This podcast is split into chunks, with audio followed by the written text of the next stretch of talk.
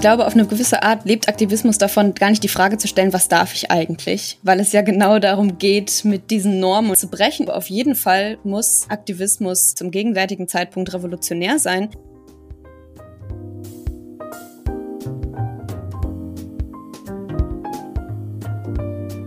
Hallo und herzlich willkommen im Sinneswandel-Podcast. Mein Name ist Marilena Behrens und ich freue mich, euch in der heutigen Episode zu begrüßen.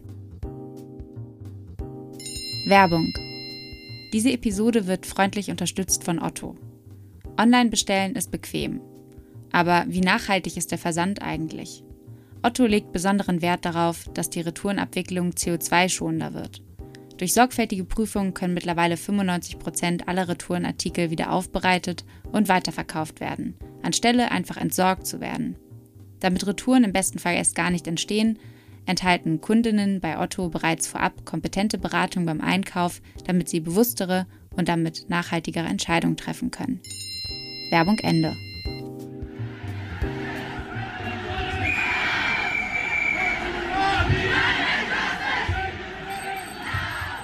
Es ist der 29. Mai 2019.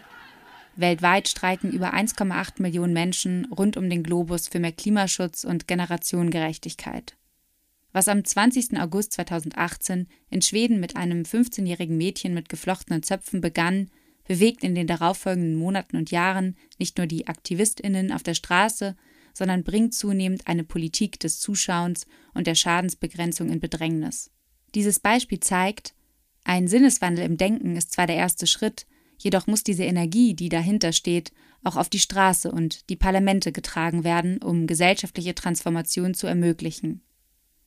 Oft haben wir den Eindruck, dass wir als Einzelne oder Einzelner jedoch nichts bewirken können, die Strukturen zu starr, zu komplex und wir zu machtlos sind, etwas bewegen, geschweige denn verändern zu können. Und das stimmt einerseits auch. Denn es braucht eine gewisse Anzahl an Menschen, eine kritische Masse, die sich organisiert, um nachhaltig etwas bewirken zu können. Doch andererseits hat jede Bewegung ihren Anfang im Kleinen. Jedes noch so banal erscheinende Erlebnis kann der Zündfunke sein, der das Feuer eines Menschen entfacht und seine Energie weitertragen lässt. Nur allzu selten geschieht Wandel von heute auf morgen, vielmehr ist er ein Prozess.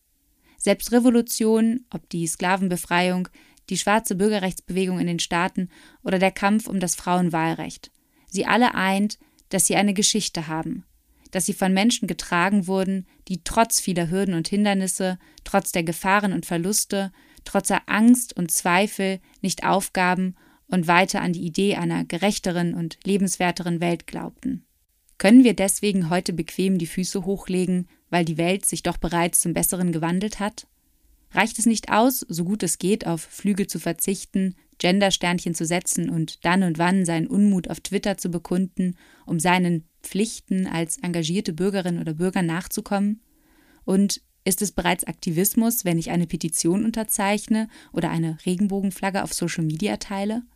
Wo beginnt Protest und wo hört er auf? Oder anders gefragt, wo hat er seine Grenzen? Aber vor allem, wozu bedarf es Aktivismus heute und in Zukunft? Wir als Sinneswandelredaktion wollen euch in den kommenden Wochen mit unterschiedlichen Aktivistinnen und Aktivisten bekannt machen, die den Status quo nicht einfach hinnehmen und sich stattdessen für systemische Veränderung stark machen. Ob für die Rechte von Geflüchteten, für einen sozial-ökologischen Wandel, Inklusion oder Geschlechtergerechtigkeit. Ihr dürft gespannt sein, unter anderem auf die Eindrücke von Aktivistin Carola Rakete, die 2019 durch die Rettung libyscher Flüchtlinge auf dem Seeweg für Aufsehen sorgte, auf Carla Remzma, Pressesprecherin von Fridays for Future, Monika Salzer von der Organisation Omas gegen Rechts und einige mehr, die wir jetzt noch nicht verraten.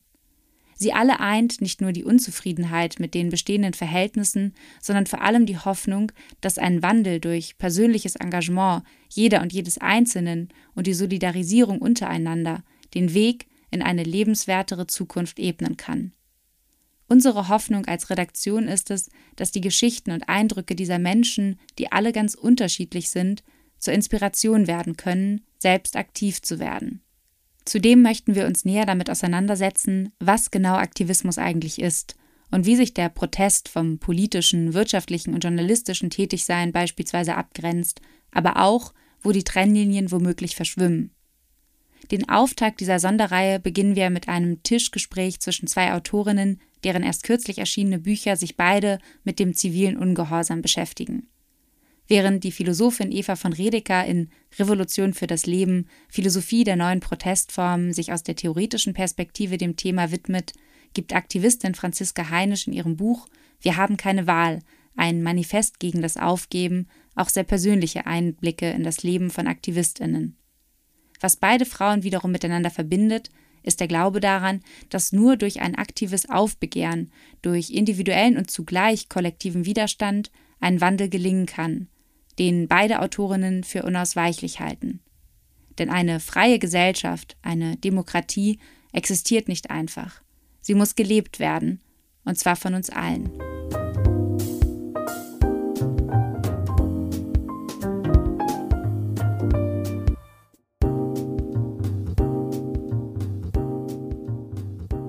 Eva, würdest du dich selber als Aktivistin bezeichnen?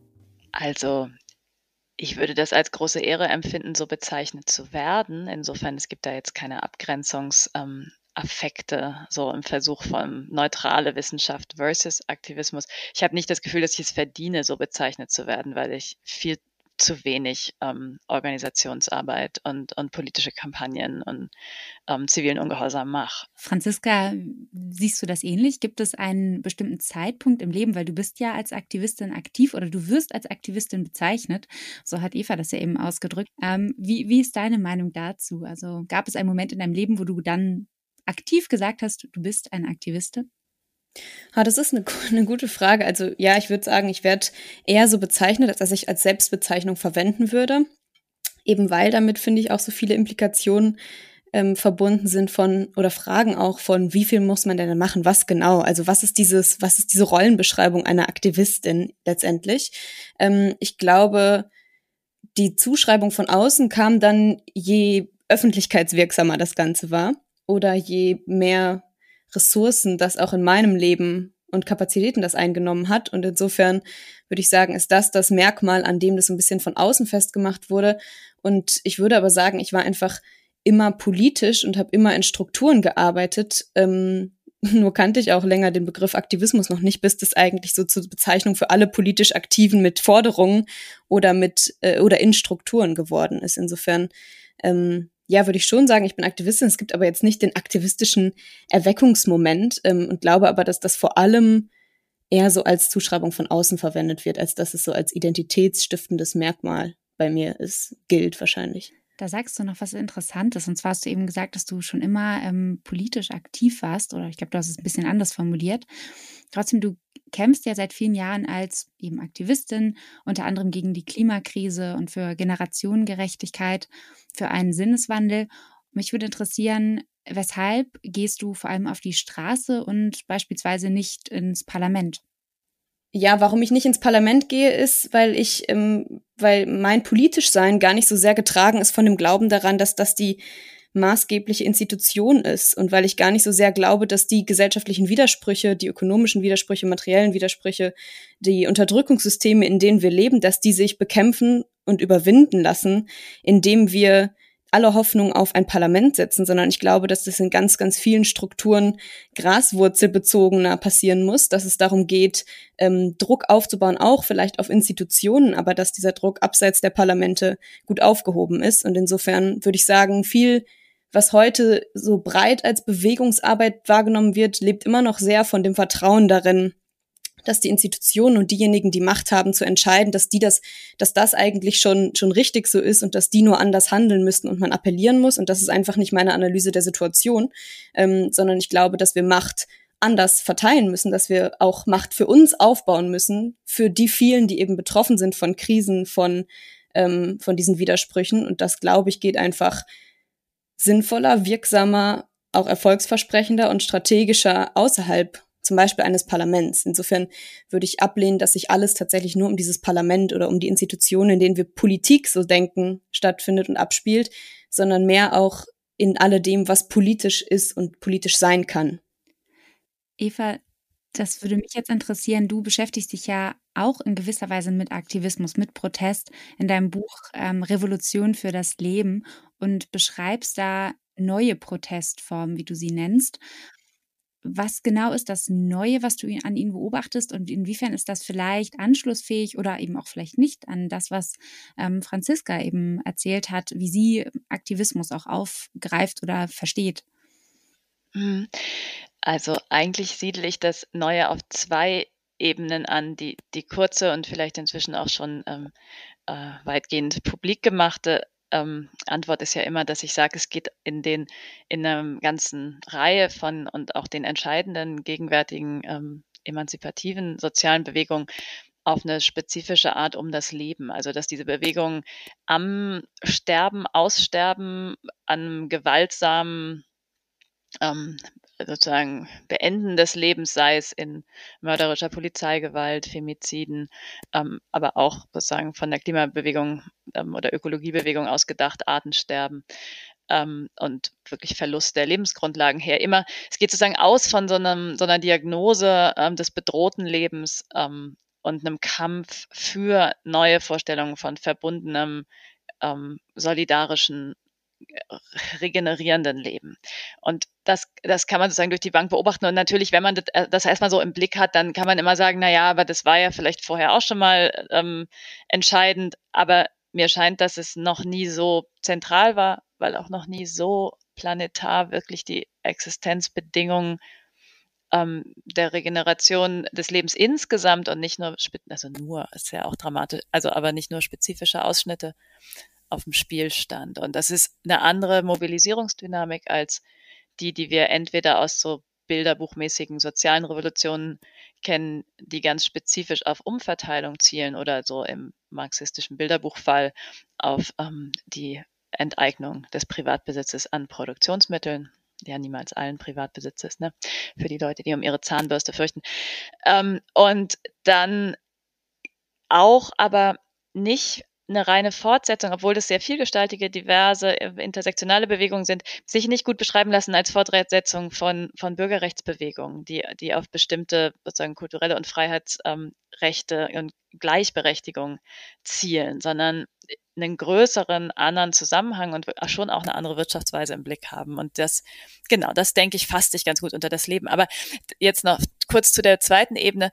Ich habe ja auch versucht, ähm, so wie so bestimmte Gestaltfolien aufzumachen für verschiedene Bewegungen und dadurch dann auch wieder bestimmte Differenzen einzufangen oder zu zeigen, wie auch Sachen sozusagen ineinandergreifen und zusammenpassen und habe so bestimmte ähm, Chiffren, wie zum Beispiel jetzt mh, hm, für Fridays for Future die Katastrophenvergegenwärtigung und für, für Ende Gelände ähm, das, das Beharren darauf, wirklich die, die Ressourcen anders ähm, zu teilen und die, die Besitzstruktur zu ändern oder ähm, für für ähm, Black Lives Matter und die, auch die Seenotrettung, dieses wirkliche Retten von Leben im Feminismus mehr, also im südamerikanischen besonders, äh, das Regenerieren von Leben eben ausgehend von der Reproduktionsarbeit mm, und schließlich besonders in indigenen Widerstandsformen ähm, die, die Weltwahrung, ähm, also das, das überhaupt ähm, aufrechterhalten dessen, was wir, wir kaputt besitzen mit der ähm, liberal-westlich-kapitalistischen modernen ähm, Lebensform. Das sind so verschiedene Ebenen, auf denen ich, ich sagen würde, da passiert was Neues und auch was, wo sich vielleicht diese Frage ähm, Parlament oder nicht Parlament drin einfangen lässt. Ja, also sozusagen von jetzt dem gemäßigteren Flügel von Fridays for Future, die appelliert eben an die Parlamente und also auch Greta Thunberg tut es äh, immer weiter in ihren Reden und eine Klimagerechtigkeitsbewegung wie zum Beispiel Ende Gelände hat eher das Selbstverständnis, dass man das eben alles von Grund auf neu bauen muss und die Bewegung selber der Sitz einer neu konfigurierten Macht sein müsste. Dieses von Grund auf neu aufbauen, da muss ich dran denken, ist denn das Ziel von Aktivismus immer die Revolution? Oder besteht in einer Demokratie nicht vielmehr die Möglichkeit, auch durch effektive Reformen unser Überleben ähm, zu sichern? Ähm, ich glaube, die eine Sache, die man vorweg sich klar machen muss, ist, dass das Ziel von Bewegungen und ihre tatsächliche Wirkung oft auch gar nicht ineinander fallen. Ja? Also man kann Bewegungen haben, die eigentlich auf nur eine kleine Veränderung äh, hinzielen und am Ende hat man, also rollt der Kopf des Königs, ja, und andersrum auch eine Bewegung, die einen ganz starken revolutionären Anspruch hat, wie es zum Beispiel die 68er in Teilen hatten, kann für kulturelle Veränderungen innerhalb des bestehenden Systems und auch eine, also eine Reform, Erhöhung der Reformbereitschaft der Parlamente sorgen. Also meine Analyse wäre, dass in dem derzeitigen historischen Moment eine Bewegung, die nicht in einer bestimmten Hinsicht, in dem Sinne, dass es um der grundlegenden Wandel von Strukturen und auch der, also unseres Systems, uns zu reproduzieren, Systems unserer, unserer Wirtschaftsform, des grundlegenden Bezugs zur Welt, eine Bewegung, die da nicht ansetzt, die sieht gewissermaßen gar nicht den Problemen ins Auge, die wir haben. Und deswegen denke ich schon, dass gegenwärtiger Aktivismus, der es ernst meint, immer auf die eine oder andere Weise revolutionär ist, weil wir in dieser verrückten Lage sind, dass wenn man nichts täte, die Revolution, also die dann vielleicht eher eine abrupte Evolution ist, viel größer wäre. Ja? Also es verändert sich ja ganz dramatisch ganz viel an unseren Lebensbedingungen. Und deswegen gibt es sozusagen in diesem im Moment keine konservative Option. Also jedenfalls keine, die mit dem Nichtstun zusammenfällt.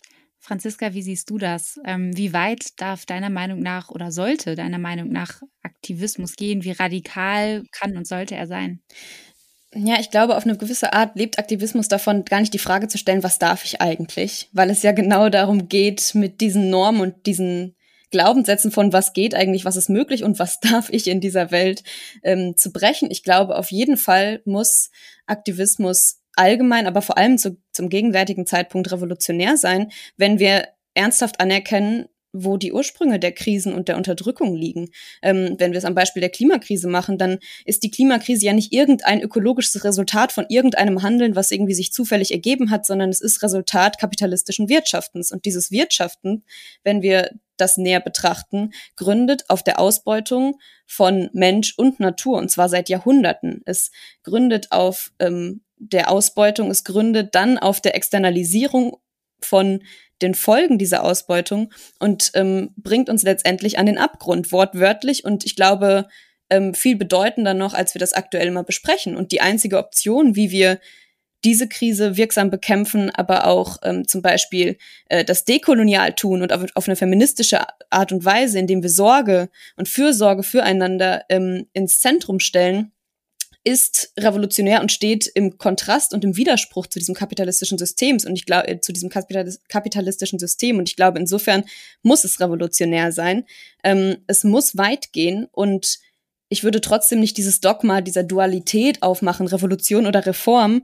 Ähm, es gibt sicherlich Reformen, die schon hilfreich werden, um die Klimakrise zu bekämpfen. Es braucht jetzt nicht die, ähm, die Weltrevolution erstmal, um diese Klimakrise anzugehen. Ich glaube auch, dass Veränderungen schon wachsen kann in dieser Welt, wie sie gerade ist, aber der Anspruch muss ein anderer sein, nämlich eine neue Welt zu gewinnen gewissermaßen. Und ich glaube, dann geht es eben nicht nur um technokratische Lösungen beim Klima, sondern es geht eben auch um die Frage, okay, wie sieht die Gesellschaft aus, die die Klimakrise bekämpfen kann, ähm, die nicht weiter Krisen produziert? Wie sieht eine Gesellschaft aus, die das ein gutes Leben für möglichst alle verspricht. Und insofern sind wir ganz schnell bei den großen, auch revolutionär geprägten Fragen.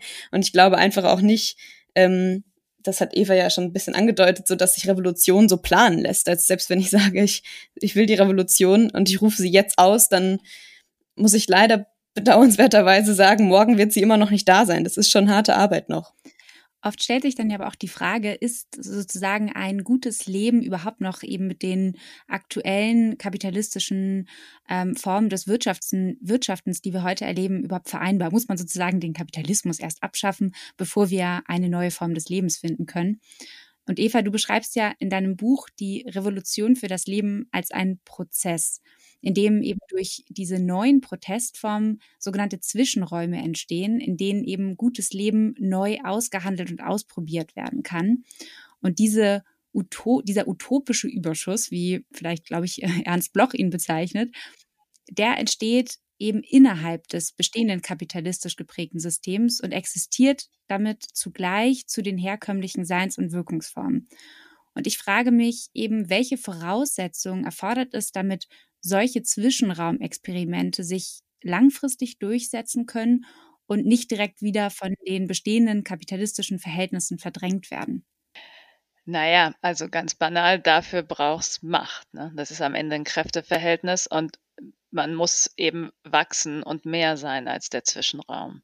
Trotzdem, was mir immer so wichtig ist, ist zu sagen, dass diese Einübung bestimmter partieller, immer noch natürlich irgendwie von der bestehenden Herrschaft gehemmte und getränkte alternative Verhältnisse auch eine der entscheidendsten Voraussetzungen dafür ist, dass es am Ende eine stabile Neugründung oder Neuordnung gibt. Denn Revolution ist ja nie nur Abschaffen des Bestehenden, denn dann was macht man dann? Ja, wenn man nur gewonnen hat, da muss man seine vorigen Feinde besiegen. Und in der Konterrevolution sind die meisten, ähm, also sind eigentlich sind alle bisherigen Revolutionen ähm, zur völligen Unkenntlichkeit gescheitert. Und um das zu verhindern, gibt es eben dieser Idee der Vorwegnahme anderer Praktiken und, und Lebenszusammenhänge so wahnsinnig entscheidend, auch für die Stabilität hinterher. Und das ist natürlich gerade angesichts einer so drängenden Frage, wo man denkt, jetzt, jetzt könnte so viel hängt daran, was in den nächsten zehn Jahren oder jetzt sind es auch nur noch acht passiert, ist es so nervenaufreibend, aber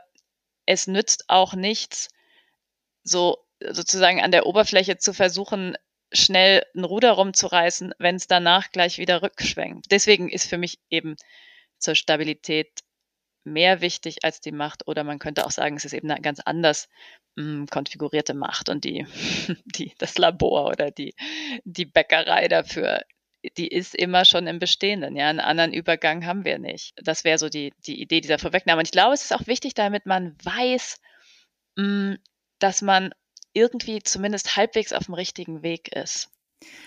Eva, du hast eben von Selbstorganisation und Macht gesprochen und ähm, das spielt ja auch in deinem Buch ähm, Franziska eine große Rolle.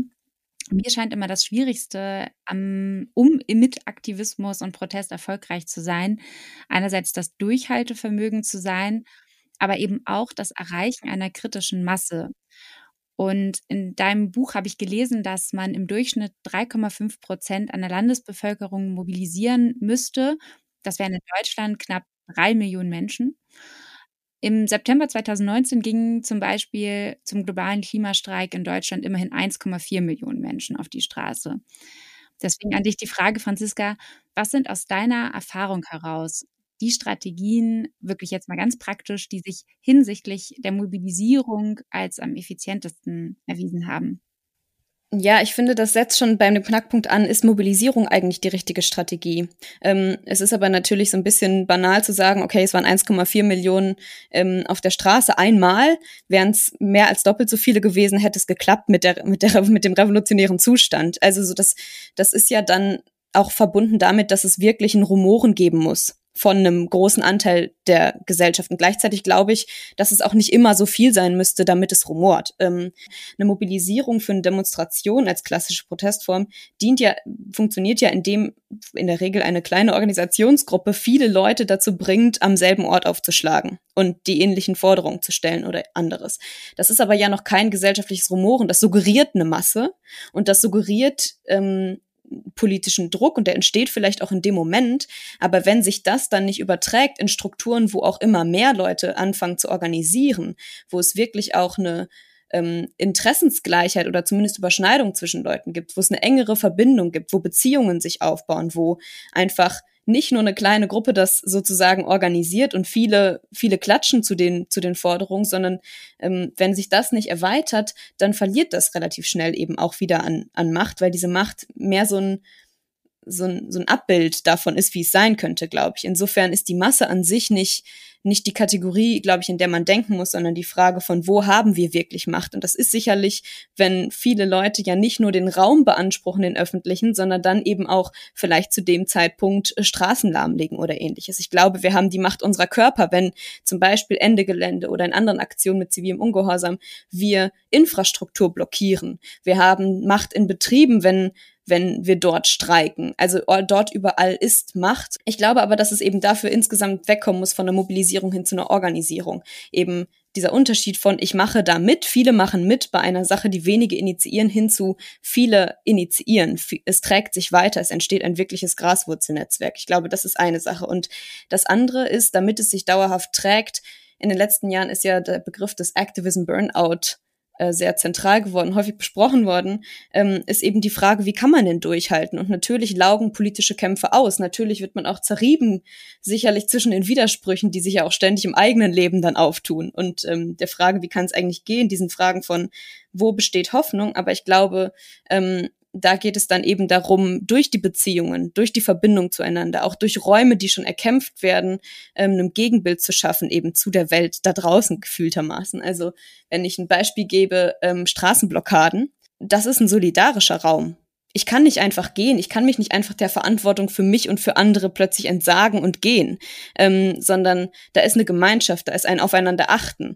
Und ich glaube, insofern ist häufig der Moment, in dem eine große Konfrontation stattfindet mit dem System und mit eigentlich den GegnerInnen, ähm, gegen die wir ankämpfen, ist auch eben der Raum da, wo Solidarität gelebt wird. Die Grundlage für Netzwerke schaffen, zum Beispiel was, was Wohnungen angeht, was aber auch ähm, Produktion oder insgesamt, also auch nur das Beispiel der Nachbarschaftshilfen in der Pandemie jetzt angeht. Ich glaube, die Grundlage dafür ist ja, sich zu trauen, in Beziehung zueinander zu gehen und Gesellschaft als also von Grund von äh, von Grund auf so zu denken, dass sie aus Beziehungen besteht. Was ich an diesen an diesem nur Pochen auf Massen und nur Pochen auf die großen Bilder eben kritisieren würde, ist, dass es genau dieses auf dem toten Pferd reiten darstellt. So ein bisschen, bis es dann aber auch letztendlich allen klar ist, dass die Verwesung im Gang ist und mehr wieder einen Schritt zu, aber wie würden wir es denn aufbauen? Wie, wie sorgen wir denn dafür, dass Protest zunimmt und dass Protest auch vielleicht eskalieren kann in einer produktiven Form.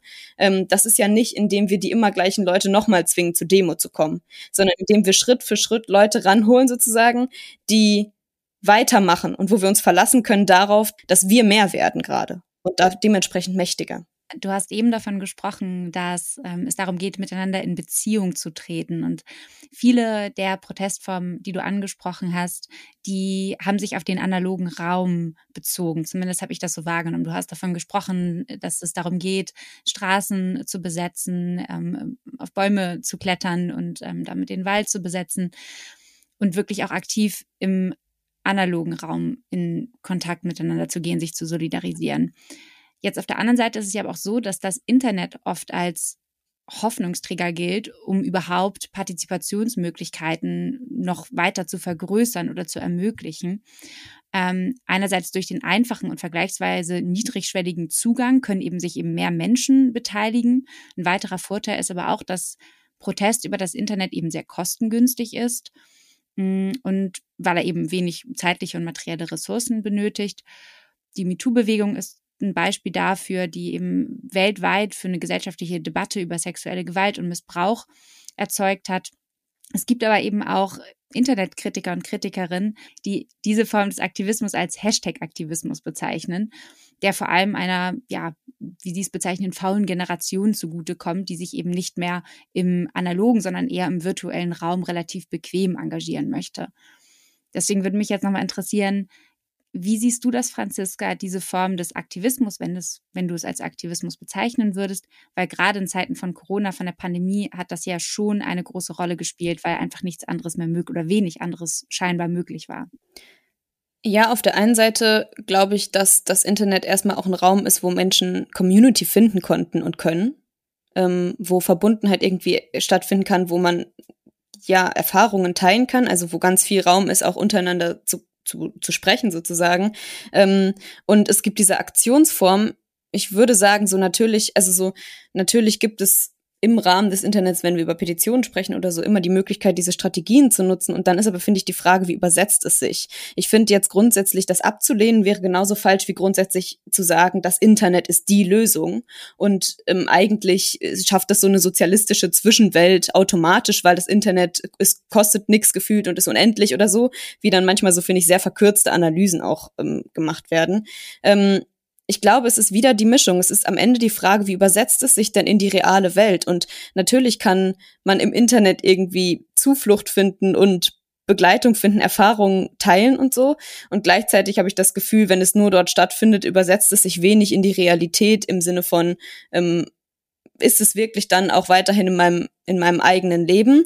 Ähm, und andersrum glaube ich nicht, dass nur analoge Protestformen funktionieren können. Letztendlich geht es darum, welche Räume können wir können wir einnehmen und was gibt auch Kraft. Und ich glaube, ohne das Internet wäre eine Vernetzung von Bewegungen transnational, wie das heute möglich ist, kaum kaum machbar. Ähm, es wäre ein Lernen voneinander ganz anders und weniger machbar. Ähm, und ich glaube auch, dieses in Beziehung treten, zumindest nehme ich das in meiner Generation so wahr, funktioniert natürlich auch übers Internet. Und gleichzeitig ähm, finde ich dieses Entweder-Oder der Protesträume nicht besonders sinnvoll, sondern finde eher die Frage, was ist denn, was ist denn das Ziel? Und vom Ende her gedacht, ähm, welche Protestform und welche Räume ergeben auf dem Weg dorthin Sinn ähm, zu beanspruchen? Und wo liegt die reale Macht? Wie lassen sich diese Ziele die wir erreichen wollen, erreichen? Wie lässt sich Druck aufbauen? Da gibt es eine Varianz, glaube ich. Und dann können wir aber das Internet und auch Räume im Internet ähm, nutzen, die wir aufbauen als solidarisch, als Diskursräume, als Debattenräume, als kraftgebende Räume. Sicherlich das auch. Allerdings nutzen ja nicht nur Aktivistinnen das Internet für ihren Protest, sondern auch immer mehr Unternehmen springen, jetzt mal flapsig gesprochen, auf den Zug auf und teilen, wie beispielsweise eben erst kürzlich beim äh, EM-Spiel Deutschland gegen Ungarn, Regenbogen fahren, äh, vor allem in sozialen Netzwerken, um angeblich ihre, Solidar ihre Solidarität mit der LGBTQI-Community zu symbolisieren oder eben vielleicht auch zu instrumentalisieren. Und die Marke Oatly, um ein Beispiel noch zu nennen, die hat zum Beispiel eine eigene Petition zur CO2-Kennzeichnung von Lebensmitteln ähm, eingereicht vor einiger Zeit. Und da frage ich mich, ist das jetzt Aktivismus oder ist das ein Marketing-Gag? Ähm, also wo hört Protest auf? Wo fängt vielleicht Kommerz an? Welche Auswirkungen hat die Kommerzialisierung von Protestkulturen für das politische System? Eva als bekennende Kapitalismuskritikerin. Wie stehst du dazu?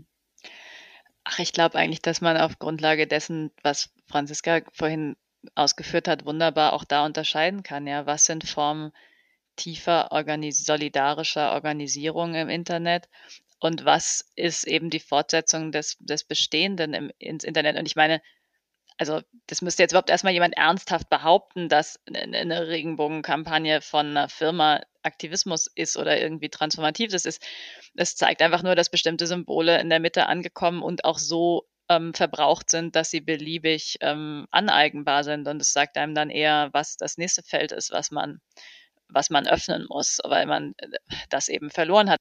Die Frage ist eben, wie hat man, ist man klug, genug, hat man genug Gespür dafür und auch genug Kreativität und so Spielfreude, ähm, rauszufinden, was die solidarischen und wirklich ähm, zukunftsweisenden Formen der Organisierung sind. Und ich mag ja so gern ähm, statt der Graswurzelmetapher die Pilzwurzelmetapher, weil man damit auch die Qualität der ähm, der Beziehung noch benennt, ja, weil dieses Myzel, dieses Wurz Pilzwurzelgeflecht eins ist, was dem Stoffaustausch dient. Also wo Zucker verteilt wird, ja, wo Zucker solidarisch und an irgendwie die, die schwächeren Bäume und Bedürfnisse da, wo es hingebraucht wird, ähm, ausgetauscht wird. Und ist irgendwie ein schöner, ähm, äh, schöner Assoziationsspielraum, um, um zu benennen, was für Kriterien man braucht. Und dann kannst, kann man gucken, ja, ist irgendwie so eine Werbekampagne der Firma, wird da irgendwie Zucker ausgetauscht? Nee, natürlich nicht. Da werde ich einfach gelockt, dass ich das Produkt irgendwie kaufe.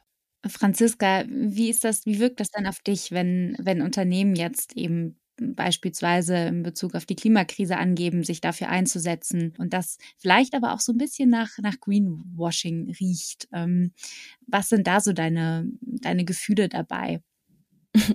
Ich meine, ich glaube, wir haben schon großes Glück, wenn es nur nach Greenwashing riecht, ähm, weil, also ich glaube, was wir wirklich feststellen müssen, ist, dass die größten GegnerInnen von ähm, kollektiver Aktion beim Klima im Sinne von wirklicher Bekämpfung nicht unbedingt nur noch diese Krise leugnen, sondern vorgeben, sie sind die größten Unterstützer in, im Kampf dagegen. Also wenn ein Jeff Bezos, ähm, dessen Geschäftspraktiken wir ja bestens kennen, ähm, dann einen Fonds einrichtet, um die Klimakrise aufzuhalten, wenn Bill Gates ein Buch schreibt, wie wir die, die Welt retten oder irgendwie sowas.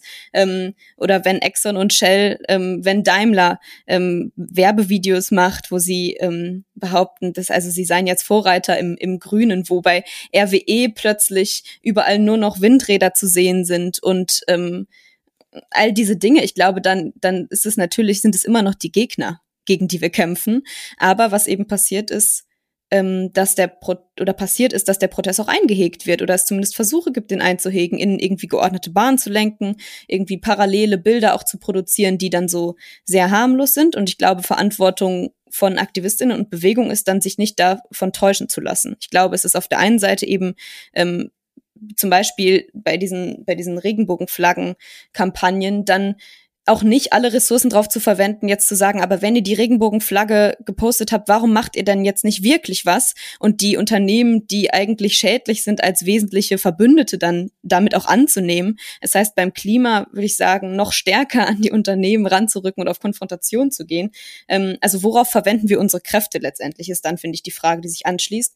Was ich zwei Dinge, die ich, die ich irgendwie wichtig finde und äh, dann auch problematisch ist, dass selbst bei den Unternehmen, die vorgeben, irgendwie auf der Seite der Guten sein zu wollen, die jetzt vielleicht keine fossilen Konzerne sind und vielleicht auch irgendwie keine Produkte produzieren, die jetzt die schlimmsten der Welt sind, so, dann sind die ja einer gewissen Logik im Wirtschaftssystem unterworfen. Die sind ja nicht frei davon. Gleichzeitig haben sie viel, viel mehr Ressourcen unter Umständen als Bewegung. Also Oatly hat für ihre Kampagne dann halt irgendwie einfach mal an Hauptbahnhöfen riesige Plakatwände aufgehangen und kann damit dann wahnsinnig viel Reichweite erzeugen, während ähm, wirkliche Pilzwurzelgruppen ähm, wahnsinnig wenig Ressourcen haben, wo Menschen massives Risiko eingehen, wo kaum finanzielle ähm, Ressourcen irgendwie gebündelt sind. Und das ist natürlich eine Diskrepanz, die, die dahinter steckt, die sehr, sehr problematisch ist. Und dann würde ich aber auch sagen, ein, eine Kategorie, an der man wirklich unterscheiden kann, um was es geht, ist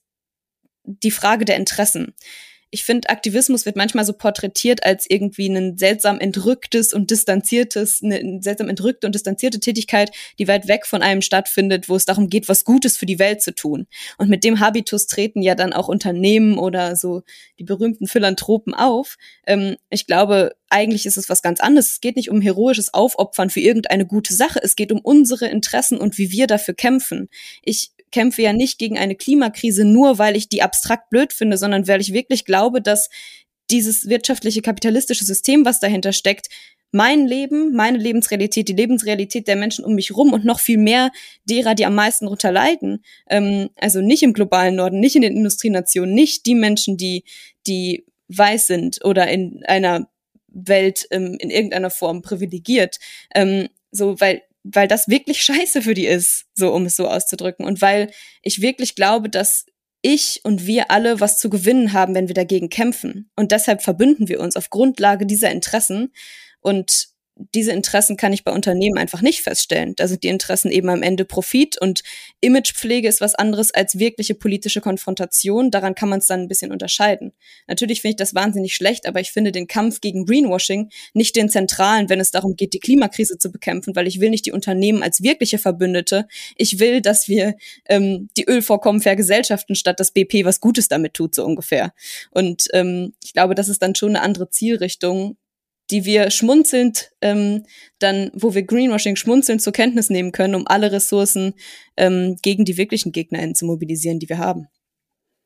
Ja, das Spannende dabei ist ja, du hast vorhin gesagt, ähm, dass es wichtig ist, sich eben nicht von diesen Unternehmen täuschen zu lassen, sondern ähm, sie nicht unbedingt als Verbündete anzuerkennen, sondern weiterhin ähm, eigentlich schon eher als gar nicht unbedingt Gegnerin, aber weiter das Systemische zu bekämpfen und sich nicht davon überzeugen zu lassen, dass man sich jetzt die Revolution ähm, erkaufen könnte, weil was ja häufig auch von, von einigen Unternehmen propagiert wird, ist, ähm, dass es doch auch ein guter erster Schritt sein könnte, eben einfach selber individuell ein bisschen weniger zu konsumieren, mal hier und da was auszulassen. Also eher auf dieser, ja, wie gesagt, persönlichen, individuellen Ebene des Konsumverzichts oder indem man eben besonders ähm, nachhaltige Produkte ähm, kauft, erwirbt, dass das eigentlich auch schon genug, ähm, ja, Aktivismus in Anführungsstrichen ist. Und gleichzeitig ist das natürlich auch etwas, was vielen, die sowieso das Gefühl haben, boah, das ist alles wirklich sehr komplex. Ich habe das Gefühl, als Einzelne, Einzelner nichts bewegen zu können, weil die systemischen Bedingungen einfach so starr wirken. Ähm, das kommt mir quasi zugute, weil das einfacher und nicht so anstrengend ist, mich eben individuell dann zu oder im Individuellen was zu verändern, in meinem eigen, eigenen Lebensstil sozusagen. Eva, wie siehst du das? Was, wie stehst du zu dieser, zu dieser Haltung? Also es erstmal total beruhigend ist, dass ja schon in zumindest progressiven Kreisen der Gesellschaft wir inzwischen so als irgendwie auch gesichertes Wissen ansetzen können, dass wir nicht durch individuelle Konsumentscheidungen den ähm, Wandel herbeiführen werden, ja, und dass das irgendwie neoliberale ähm, Irreleitung ist. Gleichzeitig ist es aber auch, geht man auch in eine Falle, wenn man dann in also dialektisch gesprochen, die krude Negation verfällt und sagt, das heißt, hm, die Einzelnen haben gar keine, ähm, gar keine Macht oder es hängt nichts von den, ähm, ich würde dann nicht individuellen, sondern so subkollektiven, also auf, auf, in kleinen ähm, Kontexten auf der Mikroebene getroffenen Entscheidungen über Lebensweisen ab. Denn ich glaube, gerade in dieser, in dieser dramatischen Situation in der wir uns befinden, gibt es vielleicht gar nicht so sehr eine, also ist es politisch nicht so, dass dadurch, dass ein paar mehr Leute Veganer werden, ähm, sich so wahnsinnig viel ändert. Aber es ist, ich glaube, es gibt so eine Art Signalfunktion von einer und auch einen Experimentierfeld von sowas eher wie einer Ästhetik der eigenen Existenz, wo man schon echt nicht unterschätzen darf, was das bedeutet für ein System also für ein, eine Wirtschaftsweise, wenn sich Leute wirklich einfach versuchen abzukoppeln, soweit es eben geht. Und wirklich sagen, wir wollen euren Schund eben gar nicht. Ja? Also die Art von, von jungen Leuten, die wirklich in den Bewegungen zum Teil, also sich ganz ähm, ökologisch ernähren, die, für die es völlig abwegig wäre, einen Führerschein zu machen, die diese völlig, also diese wirklich anderen Grundweichenstellungen der Existenz, die sind, das ist manchmal wichtig, dass schon vor einem breiten gesellschaftlichen Wandel das so verankert ist. So funktioniert ja auch, also ich meine, im Feminismus ist das ganz klar, ja, da, oder da, da gibt's die, also die radikalsten queeren Lebensformen gab es im Grunde vor der, vor der, der partiellen Emanzipation, die wir jetzt eben haben.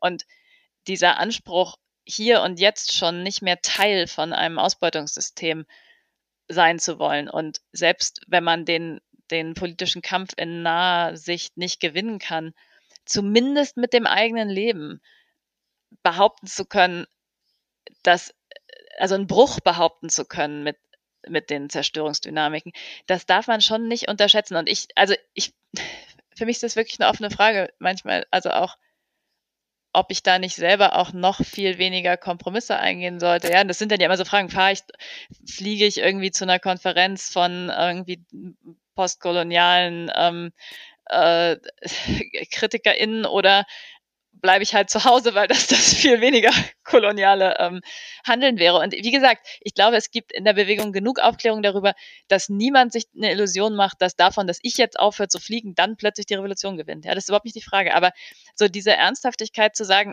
mein Leben kriegt ihr nicht, ja, so das ähm, so wie auch in der Bewegung dann eben Leute wirklich nicht heiraten, weil wenn, dann macht man es eben, um jemanden einen, einen Aufenthaltsstatus zu ermöglichen und nicht, um seine romantische Beziehung irgendwie noch staatlich zu sanktionieren. Oder also diese irgendwas an diesen Entscheidungen des, des Bruchs mit der herrschenden Lebensform, die dann auch zu großen, also die auch zu viel Konfliktpotenzial führen, die finde ich schon eine wichtige Zutat von, ähm, von Mobilisierung oder ein wichtiges Experimentierfeld. Und das hat nichts mit einem neoliberalen Individualismus zu tun, weil man das sowieso nicht alleine kann. Also das gibt, geht immer nur in Gruppen, in Subkollektiven. Franziska, das habe ich auch bei deinem Buch so ein bisschen rausgelesen, dass das Individuum, dass wir als Einzelne und Einzelne schon durchaus eine Macht haben und diese Macht aber vor allem eben darin besteht, dass wir wiederum mit anderen Menschen verbunden sind und dadurch eben uns solidarisieren können. Mal angenommen, es hören jetzt hier einige zu, die vielleicht Feuer gefangen haben und selber aktiv werden wollen. Was würdest du denen empfehlen? Was sind gute erste Schritte, die sie gehen können, um auch etwas wirklich bewirken zu können? Also was ich was ich erstens glaube, als Warnung sozusagen, als Packungshinweis, was es braucht, ist, dass wir, also anknüpfen noch kurz das an, an das, was, was Eva gerade meinte. Ähm, auf der einen Seite glaube ich, können wir uns nicht ganz frei machen von den Widersprüchen. Auf der anderen Seite glaube ich, dass mit einer Politisierung auch immer eine Anpassung irgendwie des eigenen Lebens geschieht. Ich glaube, die wenigsten können wirklich in der Klimagerechtigkeitsbewegung sein, ohne sich Fragen über ihr eigenes Leben zu machen. Die wenigsten Menschen begreifen sich als feministisch und überlegen nicht dann, was das denn für für Praktiken in ihrem eigenen Alltag bedeutet und solche Dinge. Also das, glaube ich, ist schon immer da, aber als Packungshinweis, dass wir auch die Widersprüche lachend und mit Freude und sie lebend auch entgegennehmen dürfen. Also so alleine von, ich schreibe ein Buch, in dem ich schreibe, der Kapitalismus ist blöd und es erscheint bei Random House Bertelsmann. Gut. Was soll ich dazu sagen? So, ich glaube, das bleibt. Aber für alle, die sagen, ich will wirklich, also ich habe eine Sehnsucht danach, ähm, wirklich eine andere Welt zu erkämpfen und wirklich auch äh, will politische Kämpfe kämpfen, ist, glaube ich, ähm, entweder darf man sich natürlich bei unserem Kollektiv melden oder tatsächlich würde ich sagen, sich eine feste Bezugsgruppe suchen, feste Gruppen, wo man auch eine Verbindlichkeit zueinander hat, wo man wirklich in Beziehung sein kann und wirklich auch Kraft schöpfen kann. Also ich würde nicht aber das ist jetzt ganz subjektiv, nicht empfehlen, einfach so Tätigkeitshopping zu betreiben mit To-Do-Listen von, wo man jetzt noch unterschreiben muss, wo man auch noch mitmachen kann oder ähnliches, sondern eher die Frage von, wonach sehne ich mich wirklich, also sei das jetzt ähm, thematisch bezogen oder, oder so und dann feste feste Orte, wo das stattfindet und feste Menschen auch, mit denen das stattfindet. Ich würde sagen, ganz viel geht darüber, dass sich tatsächlich Struktur aufbaut und eine Struktur für einen selbst auch entwickelt. Also so die Kämpfe nicht allein kämpfen müssen und nicht nur zu Hause und ähm, nicht irgendwie auf eine Demo zu gehen und danach schon wieder das Gefühl zu haben, allein zu sein, sondern so, wer sind meine Verbündeten? Und diese Verbündeten suchen, das ist, finde ich, die größte Kraftquelle. Und es gibt ja Gruppen überall für alles Mögliche.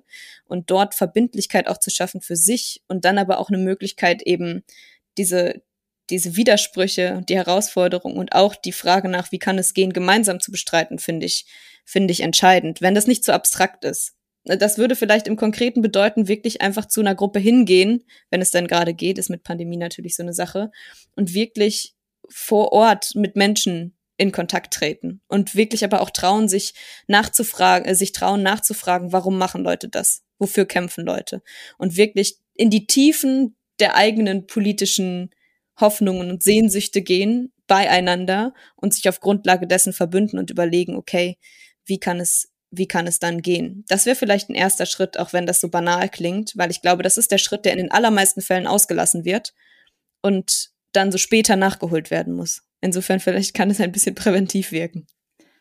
Oft sind ja gerade die, die banalsten Schritte, die die am Ende dann doch am effektivsten oder effizientesten sind. Und ähm, wir können gespannt sein, beziehungsweise ich bin auf jeden Fall gespannt, ob wir es so schaffen, die Revolution für das Leben eben äh, durchzusetzen oder ob sie sich ereignen wird, wenn eben nur durch uns gemeinsam. Und insofern bedanke ich mich herzlich bei euch beiden, ähm, Eva, bei dir, Franziska, ähm, für diesen Ausblick, für diese Gedanken, den Gedankenaustausch und ähm, wünsche euch weiterhin alles Gute. Danke dir und danke euch.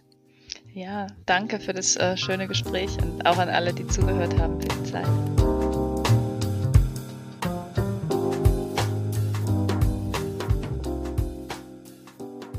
Vielen Dank fürs Zuhören. Wie ihr wisst, ist es unser Bestreben, möglichst unabhängig und werbefrei produzieren zu können. Das müssen wir uns allerdings auch leisten können. Daher, wenn ihr Sinneswandel gerne hört, freuen wir uns, wenn ihr unsere Arbeit als Fördermitglieder unterstützt. Das geht ganz einfach via Steady oder indem ihr uns einen Betrag eurer Wahl an paypal.me slash Sinneswandelpodcast schickt. Alle Infos zur Episode, Quellen und weiterführendes Material findet ihr wie immer in den Show Notes. Mein Name ist Marilena Behrens. Ich bedanke mich bei euch fürs Zuhören und sage bis bald im Sinneswandel-Podcast.